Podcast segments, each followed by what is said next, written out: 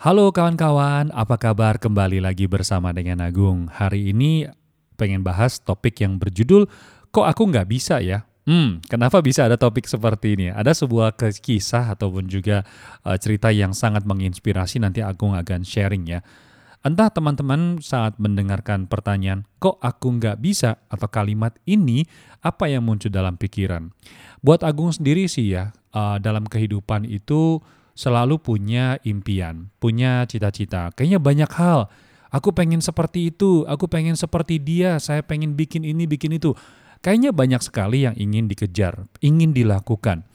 Tapi pada saat kita melaksanakan hal tersebut, kok tiba-tiba kita ngerem ya Ngerem maksud dalam tanda kutip di sini adalah akhirnya nyerah dalam perjalanan hal tersebut. Jadi manusia itu di secara akhlaknya ya ataupun juga secara manusiawinya memang punya ciri khas dua hal ini. Yang pertama itu adalah mengejar impian, mempunyai cita-cita. Yang kedua yaitu adalah meninggalkan kesakitan. Jadi dua hal inilah yang membuat manusia bisa hidup sampai saat ini. Termasuk teman-teman sekalian, termasuk Agung juga ya. Nah, teman-teman, bagaimana sih kita menggunakan dua hal ini supaya kehidupan kita ini lebih baik, bisa lebih menjadi seperti apa yang kita inginkan. Ceritanya begini, ada seorang anak kecil kurang lebih berusia 12 tahun ya. Uh, pada saat itu dia punya cita-cita, pengen punya sneaker, dia pengen punya sepatu bola basket yang keren pada zaman itu ya. Dan tentu saja masih kecil umur 12 tahun, kucuk-kucuk-kucuk ketemu dengan orang tuanya yang pada saat itu orang tuanya sedang bermain poker ya bersama dengan uh, teman-temannya. Kemudian anak kecil, anak kecil ini bertanya kepada sang ayah bilang, "Ayah, ayah, aku pengen beli sepatu bola basket, aku pengen beli sneaker yang keren itu." Kemudian si ayah itu dengan spontan berkata, "Loh, itu sepatu kamu yang warna putih sepatu tenis kan masih bisa dipakai. Iya pak. Terus dia bilang begini, gini, nanti tunggu kamu sudah punya pekerjaan, mempunyai penghasilan, mau beli apa saja yang kamu inginkan, pasti bisa. Pada saat itu, entah bagaimana teman ayahnya yang ber, yang lagi bermain poker itu juga mungkin dalam keadaan mabuk kali ya. Tiba-tiba dia berkata kepada pria ini, dia, anak ini dia bilang, "Hey, kalau misalkan pengen cuan, pengen dapat duit, ini di tempat saya nih ada tas, eh ada ada ada kantong plastik, kantong sampah. Kamu jual deh, ya. E, keuntungannya buat kamu. Satu paket atau satu bungkus ini harganya 3 dolar US. Kemudian si anak kecil ini langsung mengambil aksi, mulailah dia melakukan jualan ya setelah mendengarkan ide tersebut. Dia ketuk pintu, tok tok tok. Halo, saya ini XXX ya gitu XXX ya. Uh, anda pasti pakai kantong plastik kan? Anda pasti pakai kantong sampah kan? Nih, aku punya special price. Terus kalau misalkan bapak atau ibu butuh kantong plastik atau kantong sampah, tinggal telepon. Nanti langsung saya antarkan. Teman-teman sekalian, dengan demikian usaha dia itu ternyata berhasil mengumpulkan uang dan tentu saja membeli uh, sepatu tersebut. Tahu nggak ini ceritanya siapa? Dia adalah pemilik klub bola basket yang ternama di Amerika Serikat, namanya adalah Mark Cuban, yaitu adalah owner dari Dallas Maverick.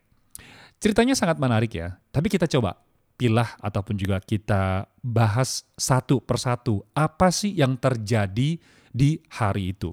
Nah, kawan-kawan, si Mark Cuban ini punya impian, dia punya cita-cita ingin memiliki sneaker sepatu bola basket. Kemudian dia mencari solusi. Dia tanya kepada si ayah.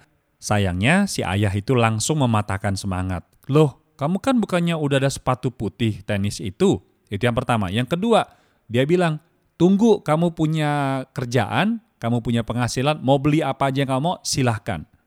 Tapi pada saat itu, Mark Cuban dia punya dua pilihan. Yang pertama, mengiyakan apa yang dikatakan ayahnya dalam arti konteksnya adalah lari dari rasa sakit. Yaitu apa? Iya bener juga ya, saya ini masih berusia 12 tahun, nggak bisa punya uang, nggak mungkin aku bisa mendapatkan uang seperti itu. Iyalah tunggu aja deh, tunggu aku mulai kerja. Tapi Mark pada saat itu tidak memilih pikiran itu. Yang dia pilih apa? Tetap ingin mewujudkan impiannya, cita-citanya memiliki sepatu itu untuk terus mendengar dan akhirnya terjawab oleh teman ayahnya walaupun dalam kondisi mabuk pada saat itu ya. Mendapatkan tawaran, nih ada kantong sampah yang bisa kamu jual. Dan pada saat itu si Mark dengan excitednya, dengan semangatnya mengambil aksi. Dia ngapain? Dia mulai mengetuk pintu rumah tetangganya dengan menjual kantong sampah tersebut. Teman-teman sekalian ya, entah dari cerita ini teman-teman mendapatkan inspirasi apa. Tapi ini adalah bagian dari kehidupan kita sehari-hari. Kita selalu ingin mewujudkan sesuatu. Kita punya impian. Oke, kita punya impian, kita punya cita-cita. Terus kita apa yang kita lakukan? Biasanya kita akan mencari solusi atau bertanya. Tapi seiring dengan solusi, seiring dengan cara, seiring dengan bertanya, pasti ada batu hambatan, ada hadangan, muncul lagi problem dari cita-cita tersebut.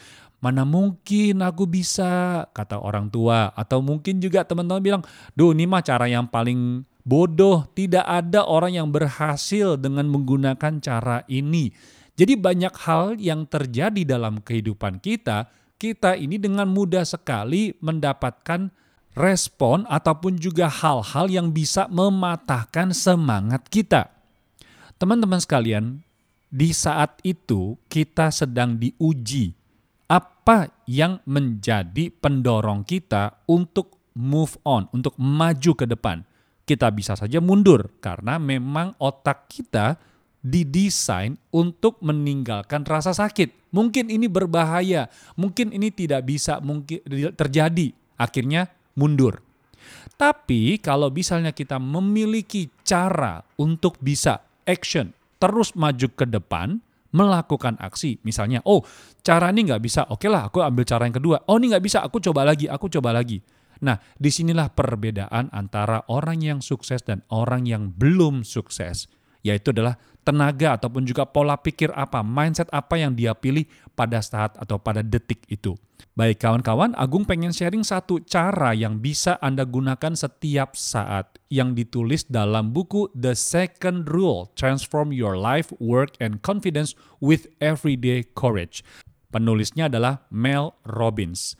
Kawan-kawan bisa melihat ataupun juga mencari buku ini ataupun juga mendengarkan podcast ataupun juga YouTube-nya yaitu 5 second rule.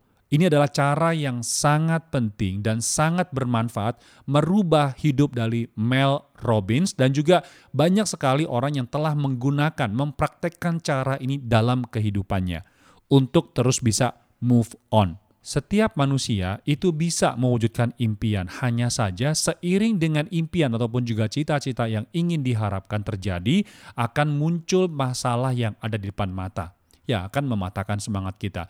Di saat itulah kita akan diuji ingin tetap di zona nyaman atau ingin move on kepada kehidupan yang lebih Anda inginkan. Salah satu cara yang aku rekomendasi yaitu adalah 5 second rules. Teman-teman bisa langsung cek ya.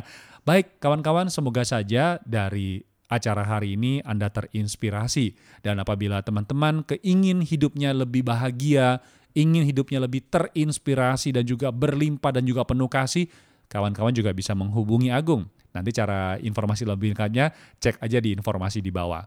Dan yang kedua, kalau misalkan acara ini bermanfaat dan juga terinspirasi buat teman-teman, silakan jangan lupa untuk subscribe acara ini dan juga di-share ke teman-teman sekalian. Semoga saja kita bersama bisa menciptakan kehidupan yang penuh kasih, berlimpah, dan juga terinspirasi bagi orang-orang di sekeliling kita. Kita berjumpa di kesempatan berikutnya. Salam optimis, sampai jumpa. Bye-bye.